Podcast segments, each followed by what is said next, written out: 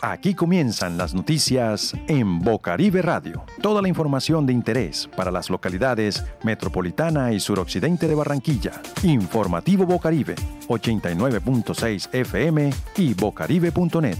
Tu entorno es la noticia.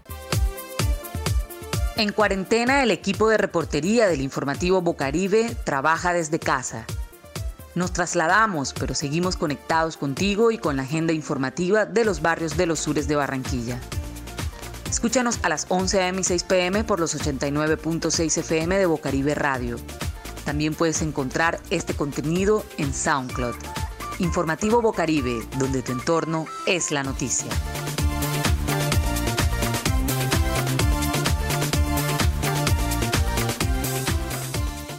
Estos son nuestros titulares. Gran paro nacional 21 de octubre por la vida y la democracia. Líderes comunales del Occidente piden mesa de trabajo con la empresa prestadora de servicio de energía aire. Al fin, una mirada a Bellas Artes y gratuidad en la matrícula. Dos buenas noticias para la comunidad estudiantil de la Universidad del Atlántico. El arroyo El Chalao y el León, una amenaza permanente en la pradera. Una mirada ecológica al problema de arroyos en Barranquilla.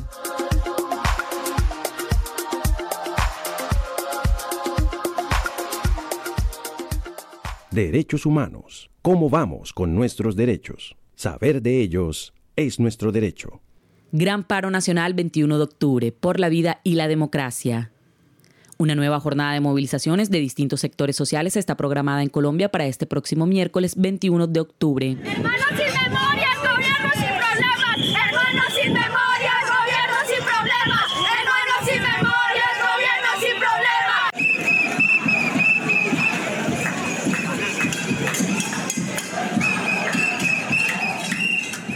El Comité Nacional de Paro convocó a este paro nacional que tiene como objetivo defender la vida y la democracia y exigir la negociación del pliego nacional de emergencia.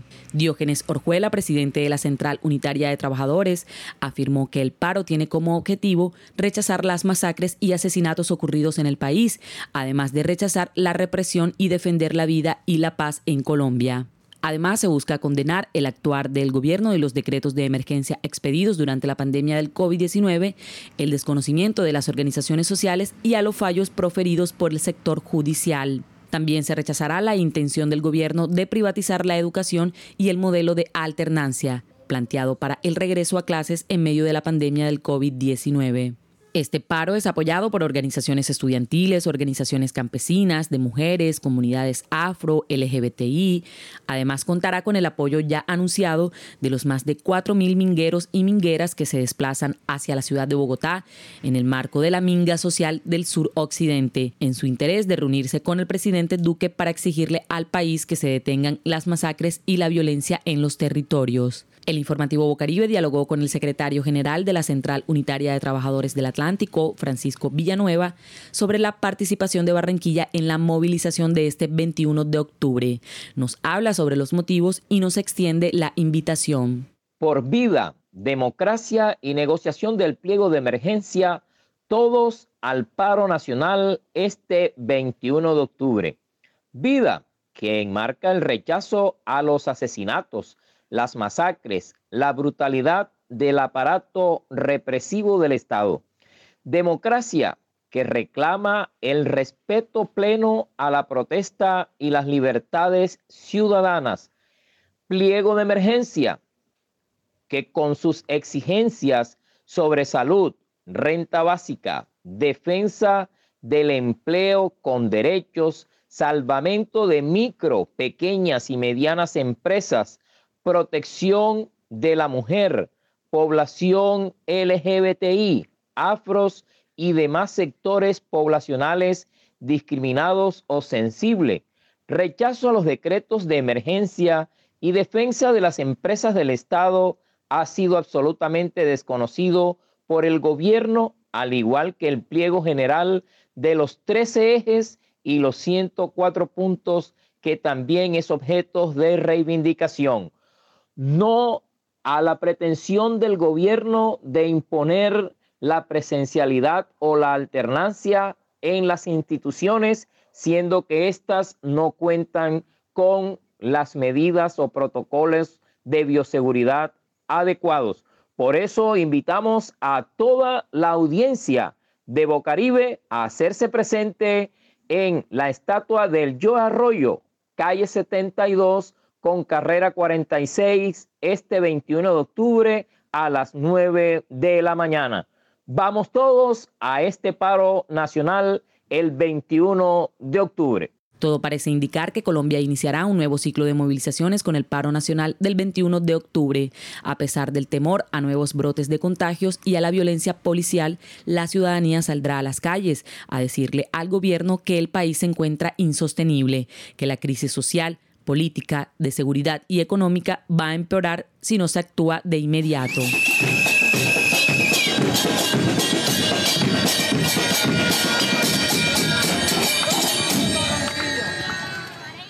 Noticias locales. Informaciones que crean puentes en la ciudad.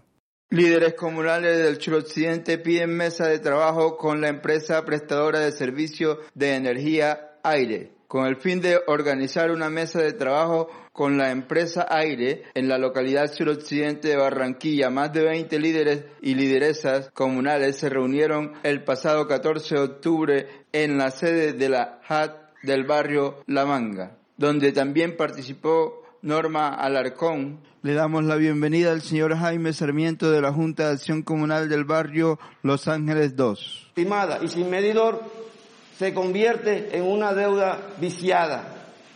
Entonces, por lo tanto, esa deuda debe desaparecer del barrio Los Ángeles y de los demás barrios donde están afectados, primero que todo. Nuestra propuesta en el barrio Los Ángeles, compañeros, primero, reestructurar toda la infraestructura estructura eléctrica del barrio Los Ángeles y todos los barrios que estén en ese estado. Colocar medidores tradicionales convencionales. Y tercero, desaparecer esa deuda que no debemos o de pronto se debe algún 10%, pero por ser viciado debe ser desaparecida, porque ha habido admisión y omisión. El gobierno habló sobre las tarifas que se iban a alzar a partir del próximo año, del 15 al 17%. Ellos manifiestan que esas tarifas son para reestructurar, o sea que el usuario le toca sacar plata del bolsillo para ellos poner los equipos. No me parece. Entonces, doctor Simón, amigo Norma Alarcón, que también nos ha acompañado en ese proceso, la doctora Eloilda, los amigos de Dile aquí, dejamos, encargamos esta problemática que nos dé solución inmediata. Ya nosotros estamos cansados de estar bloqueando vías, de estar en conflicto y de estar exponiendo nuestras vidas. Esas cuadras, esos postes doblados, caídos, vamos a aprovecharlos. Tenemos la oportunidad hoy y que en este mes, estos dos meses que vayamos a trabajar, sean realmente efectivos con esto.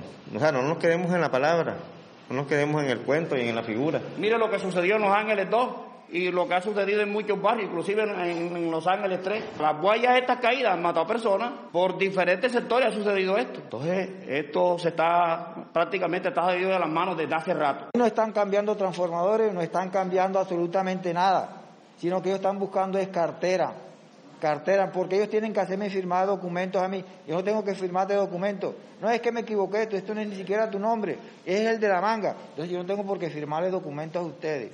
En días pasados llegaron funcionarios de la empresa Aire, hace como un mes y pico, antes de tomar las riendas de esta empresa nuevamente, eh, hicimos acompañamiento con todos ellos.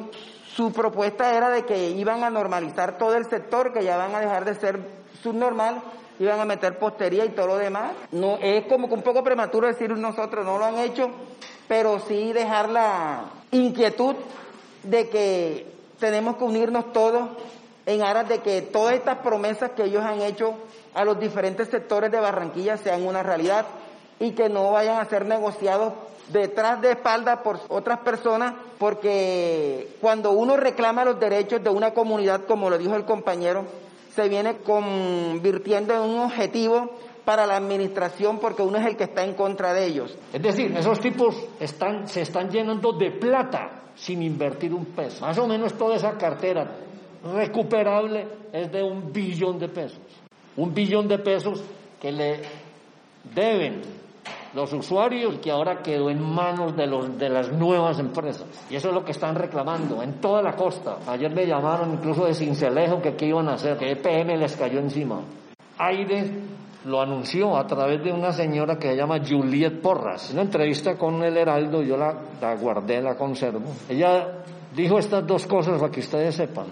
Digo, mire, eh, estamos viendo los barrios subnormales de la costa, del Atlántico y vemos que son parecidos a los estratos 1 y 2 de Pereira. Lo que necesitan es el contador en cada casa. La propuesta que llevamos es que a esos sectores subnormales les vamos a aplicar el cobro prepago.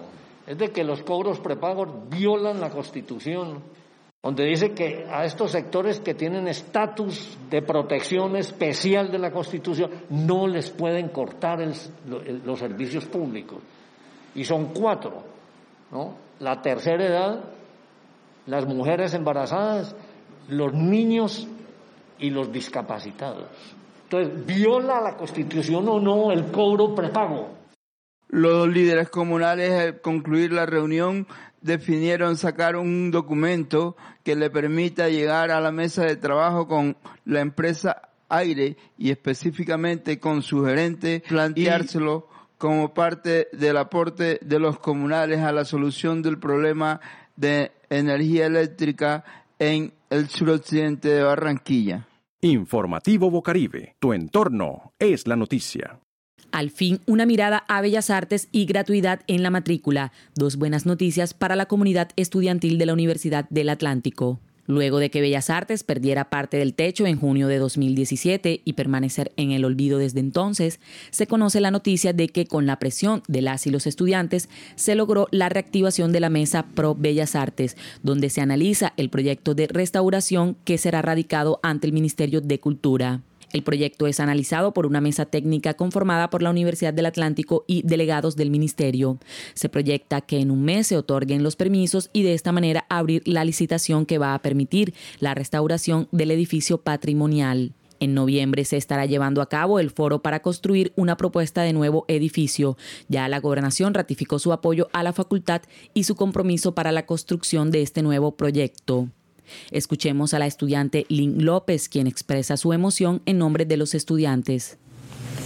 Hola compañeros y compañeras uniatlanticenses, acabamos de salir de una reunión en la que nos socializaron el proyecto de Bellas Artes que se va a radicar en el ministerio y en donde también pudimos reactivar la mesa Pro Bellas Artes para seguir trabajando en pro de nuestra facultad. Queremos también darle las gracias a todas las personas que han estado pendientes a este proyecto. Seguimos trabajando, los profes siguen trabajando y por supuesto a la Gobernación del Atlántico que nos ha prestado la atención en todo este proceso. Esperamos que se le dé celeridad también a este proyecto y que podamos tenerlo a final de año para que empiece la construcción. Por otro lado, el Consejo Superior aprobó el auxilio económico para el pago de la matrícula de los estudiantes de pregrado en condición de vulnerabilidad en el segundo semestre académico de 2020. Este beneficio subsidiará el 100% del valor de la matrícula para los estudiantes de todos los estratos y el propósito es garantizar su permanencia. La Gobernación del Atlántico anunció también la entrega de 19.000 chips de Internet que garantizarán la conectividad a los estudiantes durante cuatro meses para que mantengan su asistencia a las clases mediadas por la tecnología. Un caluroso y revolucionario saludo a todos y todas las estudiantes de la Universidad del Atlántico. En este momento nos encontramos en la sede administrativa y financiera de la sede norte. Hoy completamos el día número 8 de la toma, en donde el Consejo Superior sesionó y aprobó la gratuidad universal para todos y todas los estudiantes de la universidad para su matrícula financiera para el semestre 2022. Gracias a la gestión del movimiento estudiantil y de los estudiantes que sostuvieron la toma al interior de las instalaciones de la universidad, la matrícula gratis, universal para todos los estratos es un hecho.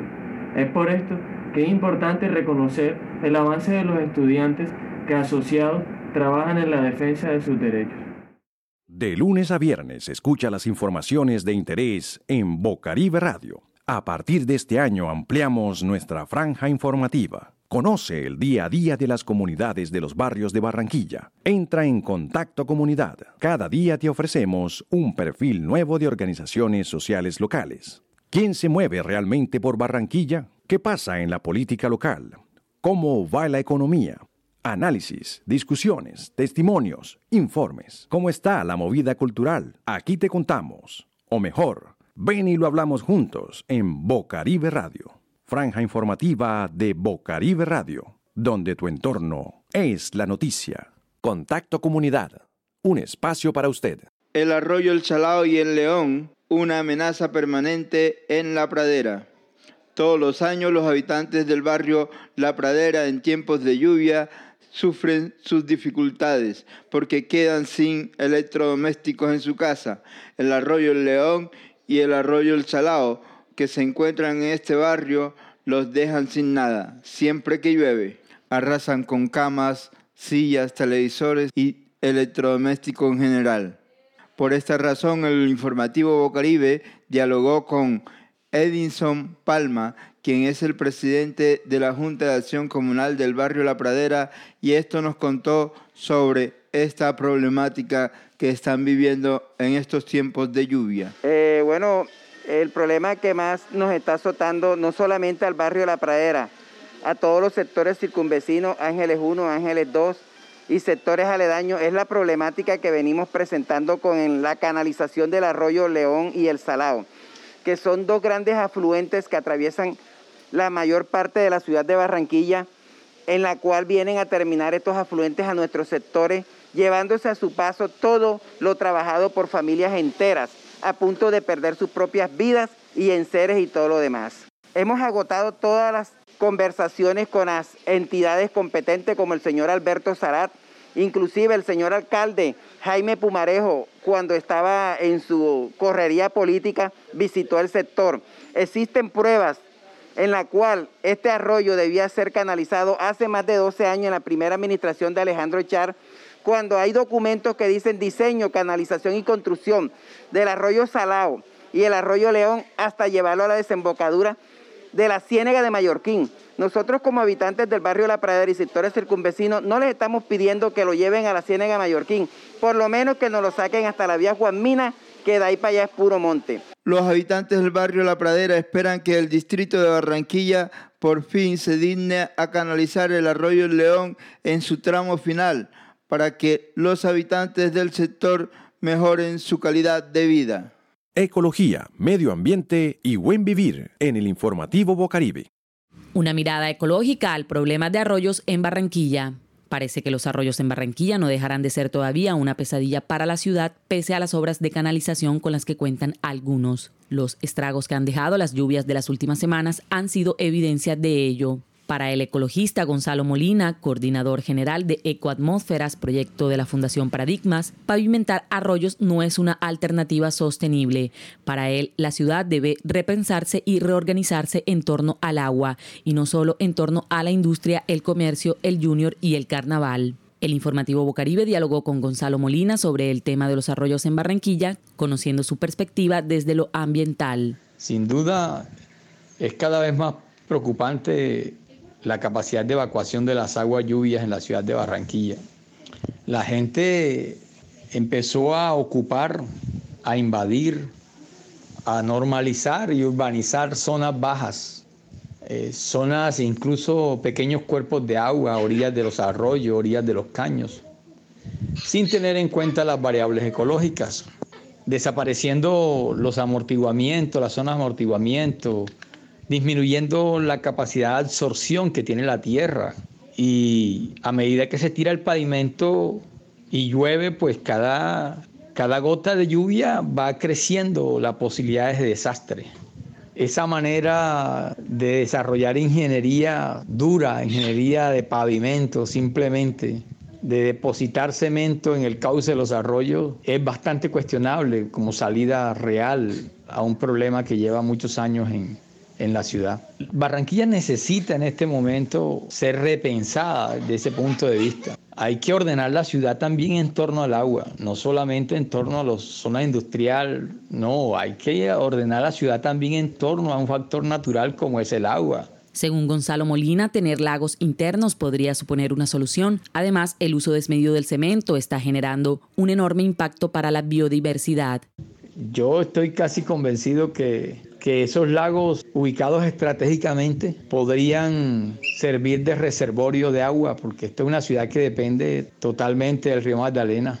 Construir lagos implica precisamente eh, pensarla en ese sentido, de que es posible tener unos reservorios de agua es posible disminuir con los mismos lagos, disminuir la velocidad de los arroyos, es posible embellecer la ciudad, es posible regular el clima o contribuir por lo menos a la regulación del clima, es posible construir unas zonas verdes muy agradables con altas potencialidades turísticas, es posible ofrecer una nueva imagen de ciudad, porque tal como estamos, eh, construimos eh, parques, tiramos pavimento y construimos sin tener en cuenta el agua, incluso la mayoría eh, digamos que la totalidad casi de, los parques de Barranquilla fueron pensados solo para lo humano. No se pensó que las aves necesitaban tener fuentes de agua, que los insectos necesitan, las mariposas necesitaban fuentes de agua. Y entonces los, los, los parques se construyeron con cemento, caucho y metal. Fueron pensados solo para humanos.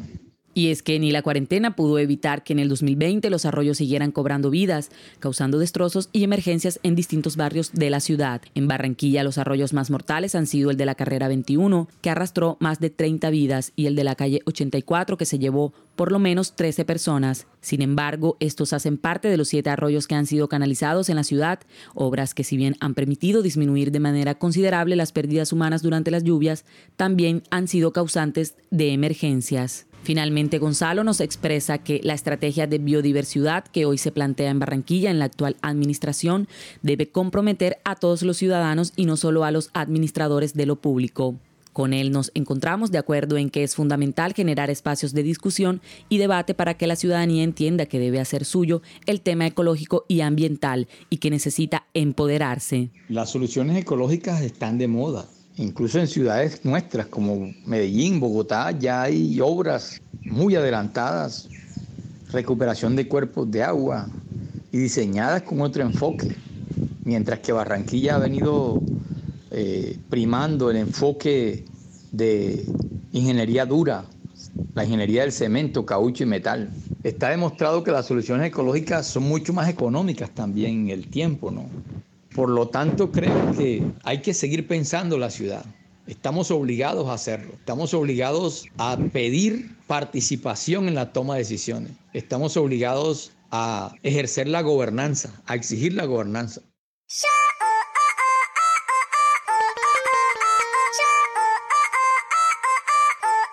Estas fueron las noticias de hoy en el informativo Bocaribe. Tu entorno es la noticia.